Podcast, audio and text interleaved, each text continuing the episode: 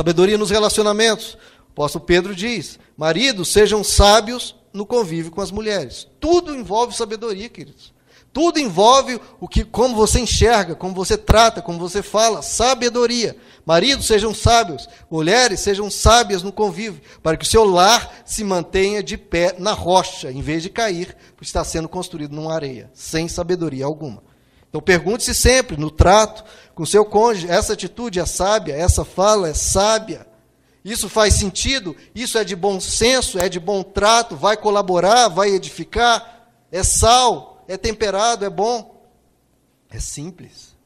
Basta praticar o que a gente aprende. E sabedoria a gente tem que ter também nas tentações. Olha só, o que a Bíblia nos ensina. Esse é o último ponto da sabedoria. A Bíblia nos ensina, bom, fala sobre a sabedoria em termos de, de tentações, fala uma palavra muito linda, mas que agora, infelizmente, a gente precisa evitar, porque é uma palavra que foi desfigurada, que é a palavra discernimento espiritual. Essa palavra foi literalmente destruída no meio evangélico. Porque quando a pessoa diz que tem um discernimento espiritual, daí só vem tolice mesmo. Porque se chega uma pessoa para um, um desses que tem discernimento espiritual diz: Olha, a minha vida, a minha casa está uma bagunça, está tendo muita confusão, muita discussão, muita briga. Aí vem aquela pessoa: Não, meu irmão, eu tenho discernimento espiritual, não se preocupe, não se preocupe. É o diabo. É o diabo que está causando isso. Esse é o discernimento espiritual. Para tudo que vier, é o diabo. Ou seja, parece os cultos afro.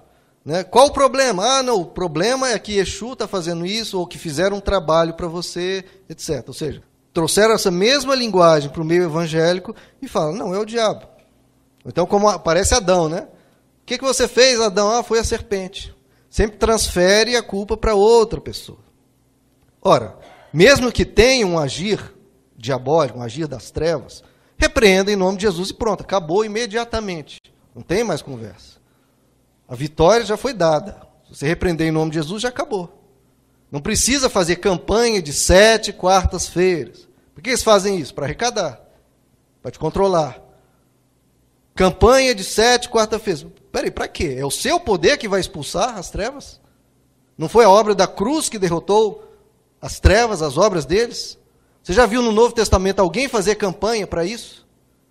Parece trabalho. Não, vamos fazer um trabalho aqui na, na, na macumbaria. Tem isso, vamos fazer um trabalho. Isso parece um trabalho, é a mesma linguagem, só com, com vocabulário evangélico.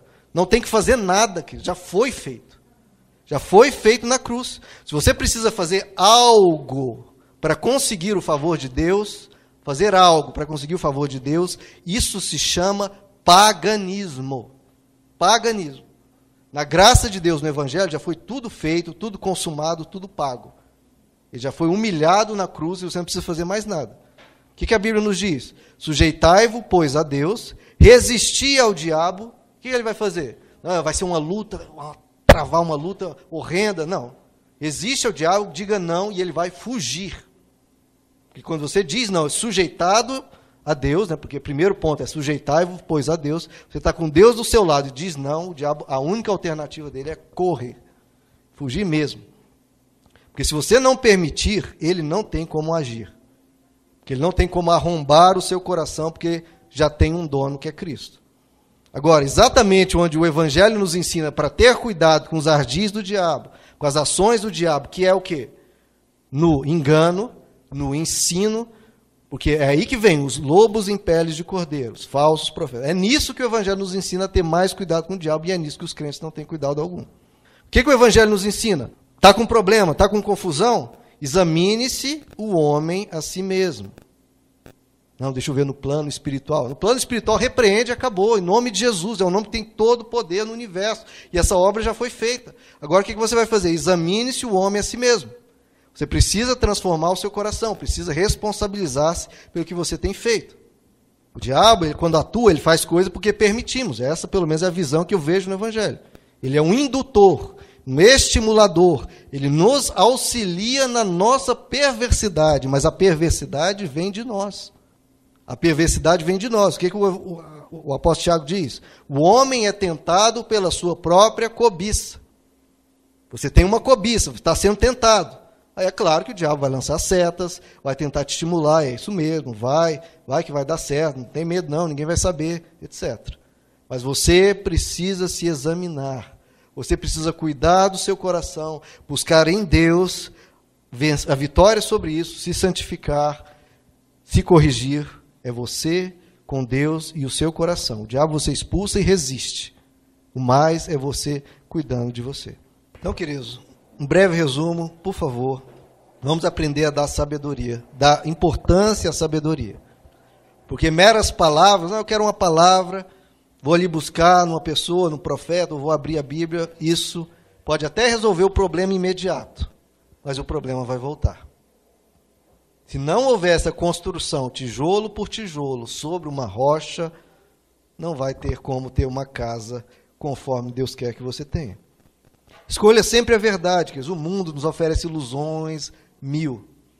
Nossa carne, nossos pensamentos nos oferecem muitas ilusões. E a gente precisa aprender a escolher o que é verdadeiro, o que é da nossa essência. Cuidar do nosso ser mais do que de posses, mais do que exterioridades. Cuidar do nosso interior.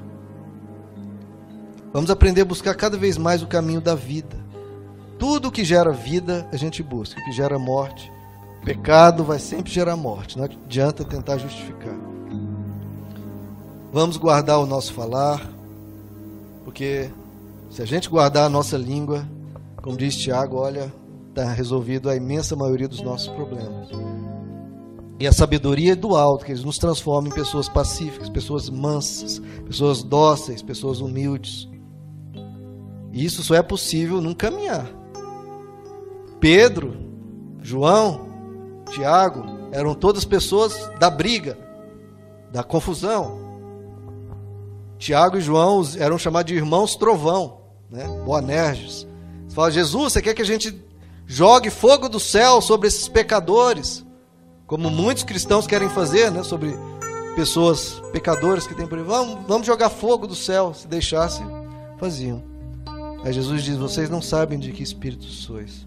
A sabedoria do Evangelho quer nos transformar. E transformou. Se transformou Pedro, Tiago João em pessoas mansas. Hoje nós lemos, a gente vê o Evangelho de João, vemos as cartas de João, e vemos ele é o apóstolo do amor, isso era impensável quando Jesus veio para Jesus, quando João veio para Jesus. Era um, uma pessoa trovão, uma pessoa explosiva.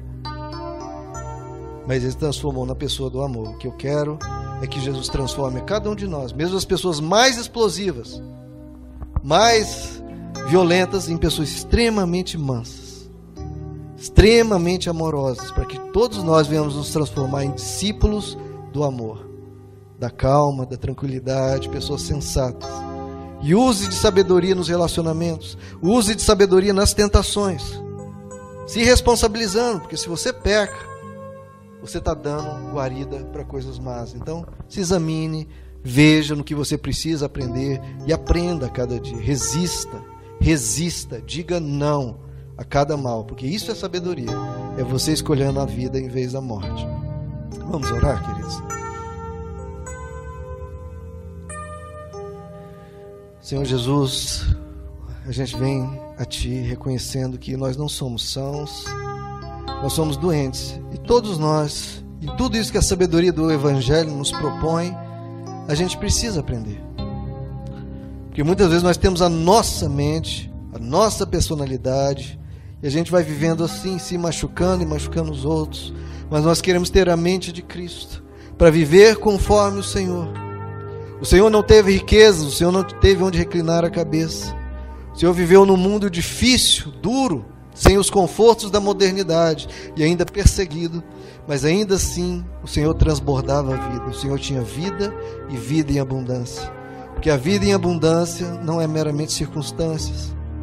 Pode ser também, mas é o que vem de dentro. Que o Senhor vem produzir em nós essa sabedoria, essa sensatez, esse equilíbrio para que a gente construa dentro de nós um templo firmado na rocha, onde o Senhor vai ser sempre honrado, onde as turbulências da vida não vão conseguir entrar, pelo contrário, é a nossa mansidão que vai sair e acalmar o ambiente, não o ambiente que vai nos perturbar. assim como era contigo, Senhor. Que o Senhor possa nos conduzir, que a gente venha te seguir, mesmo tendo que negar a nós mesmos, que é tão necessário. Nos ajuda a nos negar, nos ajuda a ir produzindo em nós essa boa obra, Senhor. Nos ajuda a construir tijolo por tijolo, a não ter essa mentalidade imediatista ou que só quer resolver quando o problema já está esmagador. Não, Senhor, nos ajuda no período da calmaria construir a casa, no período onde não está tendo chuvas nem tempestades, a gente começar a colocar os nossos tijolos. Para quando vir a tempestade, quando vir a dificuldade, as pressões, a casa já esteja construída e já esteja na rocha. Nos ajuda, nos dá sabedoria. E que o Evangelho em nós não sejam clichês, não sejam palavras mágicas, mas sejam um pensar sábio, um pensar sadio, um pensar humilde, um pensar dócil e aí, aprendendo de ti, Senhor. É de ti que temos que aprender. Principalmente de ti. Temos muitas ofertas de cursos de como viver a vida, mas é aprender do Senhor. Mansidão e humildade de espírito. E aí teremos o descanso para as nossas almas. Não adianta buscar em outro lugar. Queremos aprender do Senhor.